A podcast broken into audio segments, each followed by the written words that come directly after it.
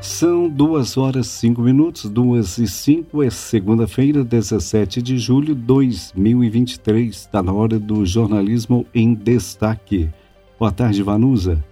Olá, Antônio Neto, boa tarde para você também. Uma excelente tarde para todos os amigos ouvintes aqui na sintonia da 92,7, a Rádio Emboabas, que é mais informação. Está no ar o jornalismo em destaque, aquele momento que a nossa equipe se reúne com os destaques aqui do cenário nacional, também do cenário estadual e local. Inclusive, hoje nós vamos falar sobre os casos suspeitos para a febre maculosa, que chega a 11, inclusive sete deles são em crianças. Hoje também nós vamos contar com a participação de Gilberto Lima para falar sobre um algo que aconteceu aqui na região no fim de semana e chamou muita atenção. Uma mulher que foi encontrada morta com o rosto desfigurado e as mãos amarradas em Barbacena. O principal suspeito do crime é o namorado, que está preso, foi levado à delegacia depois do ocorrido. Duas e cinco, o Leonardo chega por aqui para falar com a gente sobre renegociação de dívidas da faixa 2 do Desenrola Brasil, que começa nesta segunda-feira, dia 17, né, Léo? Uma boa tarde para você. Olá, Vanusa. Boa tarde para você também, para todo mundo que nos acompanha, agora oficial em todo o país. Instituições financeiras credenciadas pelo Banco Central a realizar operações de crédito começam a oferecer hoje, segunda-feira, a renegociação de dívidas para a faixa 2 do programa emergencial Desenrola Brasil. Segundo o Ministério da Fazenda, cerca de 30 milhões de brasileiros podem se beneficiar nesta etapa. Só para a gente lembrar, a faixa 2 do programa abrange a população com renda de dois salários mínimos, ou seja, R$ 2.640 até 20 mil reais por mês. As dívidas podem ser quitadas nos canais indicados pelos agentes financeiros e poderão ser parceladas em no mínimo 12 prestações. Também é necessário ter sido incluído no cadastro de inadimplentes até 31 de dezembro. Nesta fase do programa também vão ser perdoadas dívidas bancárias de até 100 reais. Neste caso, o nome da pessoa vai ser retirado dos cadastros de devedores pelas instituições financeiras. Segundo o Ministério da Fazenda, com essa medida, cerca de um milhão e meio de pessoas vão deixar de ter restrições e voltar a poder ter acesso ao crédito. Então, Vanus, agora o programa é oficial, já está valendo em todo o país a partir desta segunda-feira, mas lembrando que a gente começa pela faixa 2. A faixa 1 um do programa vai ser beneficiada em breve. Temos agora a renda entre dois salários mínimos até 20 mil reais para poder renegociar as suas dívidas. Combinado, Leonardo. Obrigada pelas suas informações. Agora, 2 horas e 7 minutos. Alisson Reis chega por aqui para falar para a gente que a CEMIG anunciou um concurso público e os salários chegam a 10 mil reais. Oportunidade, né, Alisson? Boa tarde para você. Muito boa tarde, Vanusa. Boa tarde, Leonardo, Gilberto, Antônio Neto. É isso mesmo, Vanusa. A CEMIG, a Companhia Energética de Minas Gerais, anunciou a realização de concurso público para a reposição de vagas em aberto e o salário pode chegar a 10 mil reais.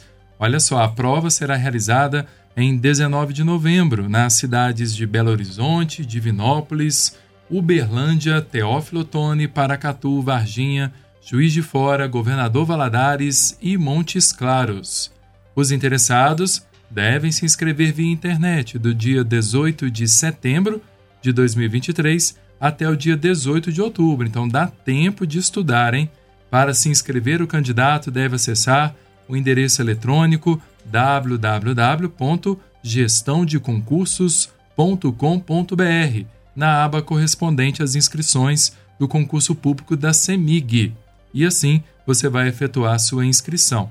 O valor da inscrição, atenção, é de 100 reais. Há vagas para engenheiro, advogado, analista empresarial, técnico em química, em edificações, agrimensura, segurança do trabalho, dentre outras vagas também.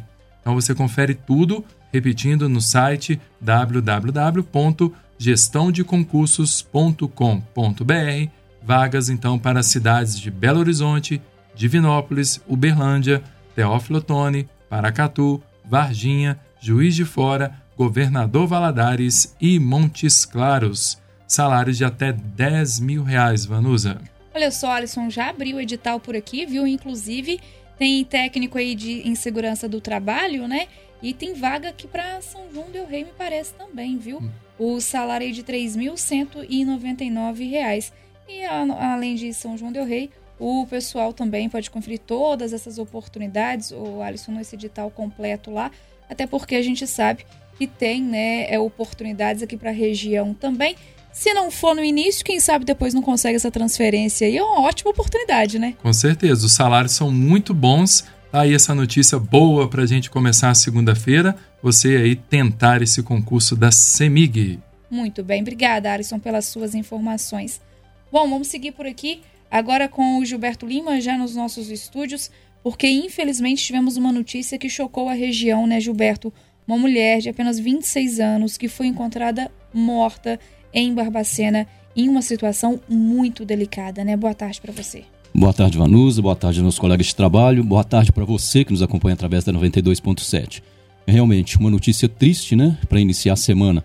Apenas 26 anos de idade, a Vanderlei Stephanie Leite ela foi encontrada morta no gramado de um campo de futebol, em uma casa, uma propriedade rural, no município de Barbacena. E o principal suspeito é o próprio namorado, um, um homem de 27 anos, natural do estado do Maranhão. Ele é, falou à polícia que talvez fosse o, o, cachorro que tivesse atacado a moça, mas a, a perícia técnica esteve no local e a jovem estava apresentava sinais de ter sido amarrada, estava com um cinto próximo ao pescoço e um fio próximo aos, ao, aos braços, né? Ele disse para a polícia que eles estiveram numa festa e depois tiveram uma briga e foram para casa e que ela teria saído correndo atrás do automóvel dele e ele deixou ela para trás.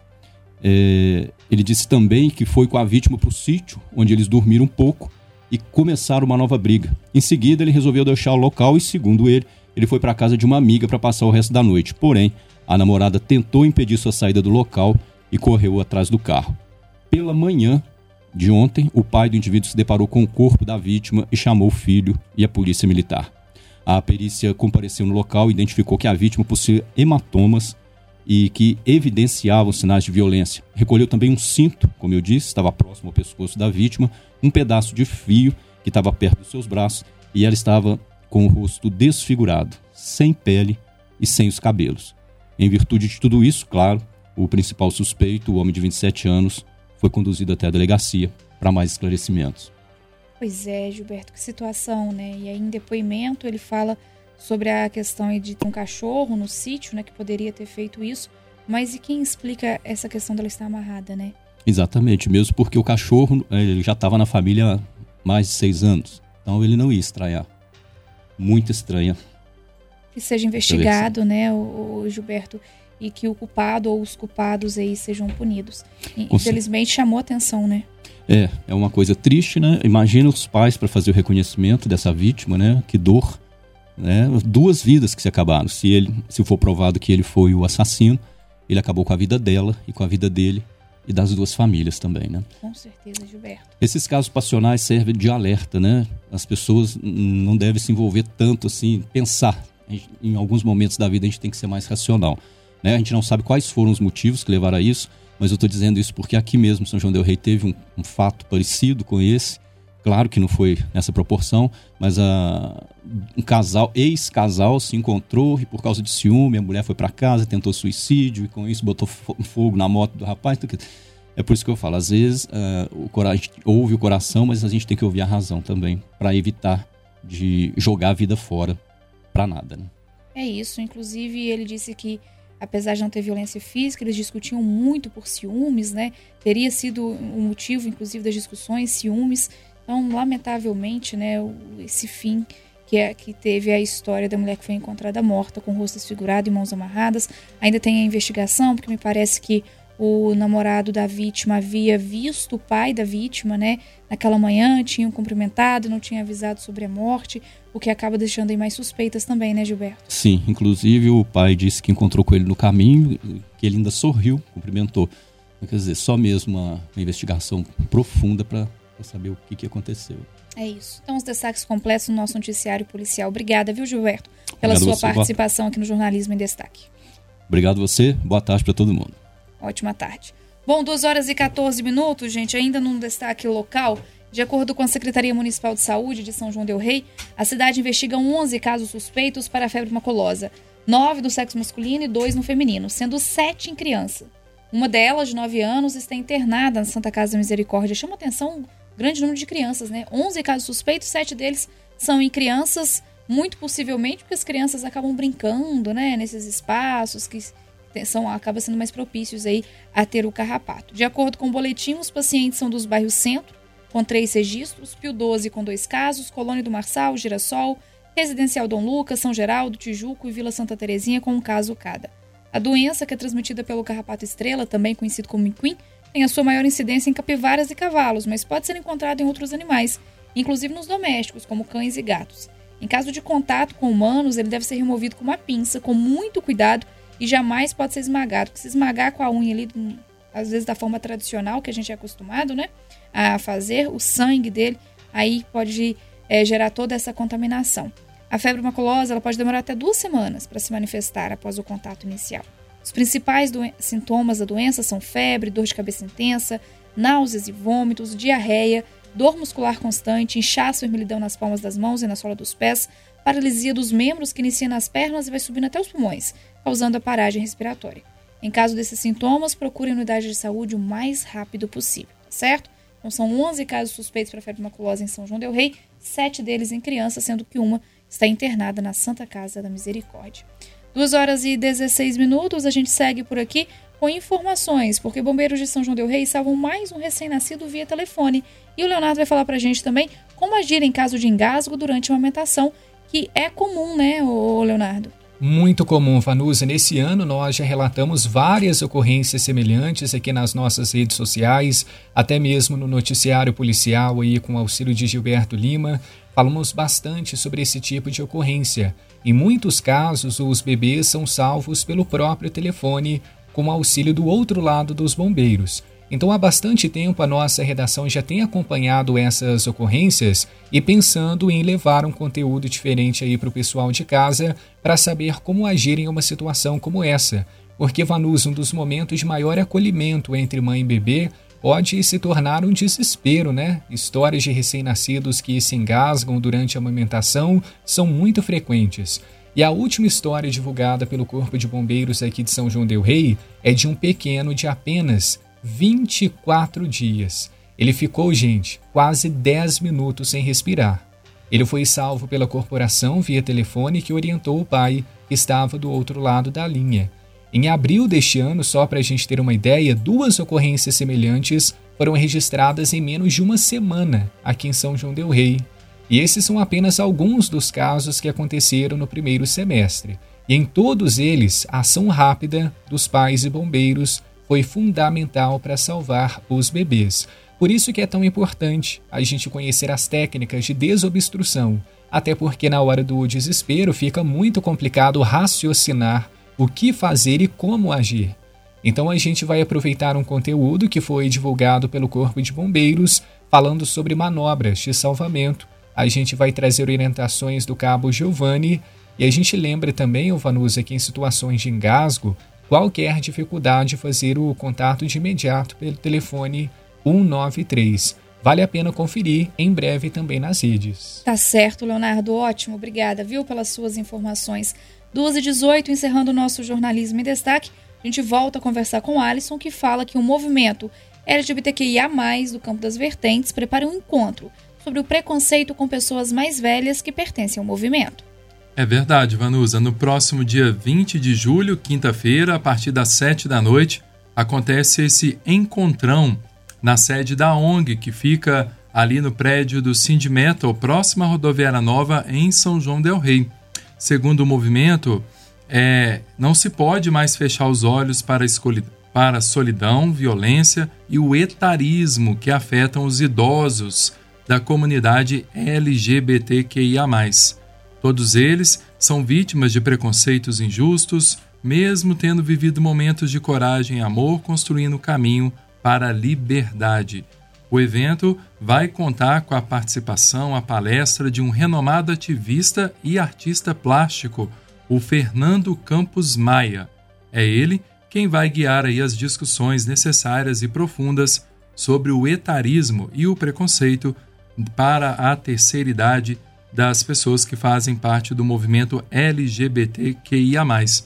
E é bom esclarecer também, né, Vanusa, o que é o etarismo, que é esse preconceito contra é, pessoas mais velhas, né? E a gente conhece algumas frases que talvez seja importante evitar a fim de combater esse preconceito, esse etarismo.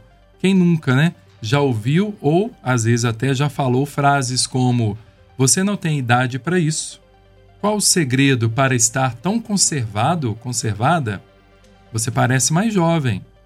É um coroa enxuto para a idade dele. Quem já não escutou essa frase também, né? Ou que bonita, não entrega a idade.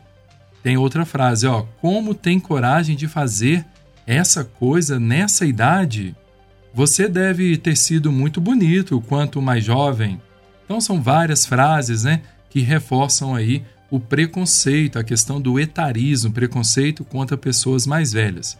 E o movimento LGBTQIA+, vai discutir essa proposta então na próxima quinta-feira, dia 20, a partir das 7 da noite, na sede do movimento, ali, como eu disse, ao lado da rodoviária nova, no prédio do Cindy Metal, tema super importante para a comunidade LGBTQIA+, mas que interessa também a todos, né? Quem aí às vezes nunca sofreu ou acabou ajudando, né? Nessa, reforçando frases preconceituosas relativas à idade, Vanusa. Tá certo, Alisson. Obrigada, viu, pelas suas informações, pela participação aqui no Jornalismo em Destaque, que está de volta amanhã a partir das duas horas aqui na 92,7. Ao longo de toda a tarde tem muita informação por aqui na 92,7 e inclusive com a terceira edição do Jornal em Boabas, que logo mais vem aí às 16 horas. Antônio Neto, obrigada pelos trabalhos técnicos e é com você.